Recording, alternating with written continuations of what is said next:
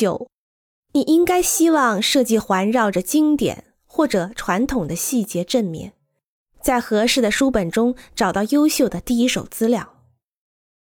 随便观看一个例子，并且试着接近它，会更加可取。在合适的资料中，在你的设计中，拷贝它，或者让人精确的拷贝它，而仅做很小的修改，细心的建造它。在郊区中，总是充满了不幸的、欠考虑的、不准确的模仿借用。比如，在品味差的豪宅中，同凯旋门一样高的前门显示了他的无知。十，入口为建筑的特色做了说明，对这一特别的建筑的介绍，正是空间序列的开始之处。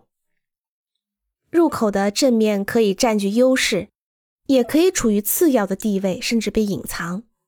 但是，通常你想使它的位置明显。听起来很简单，但是在很多学生的工程中，通常都是非常漂亮的、精密复杂的设计。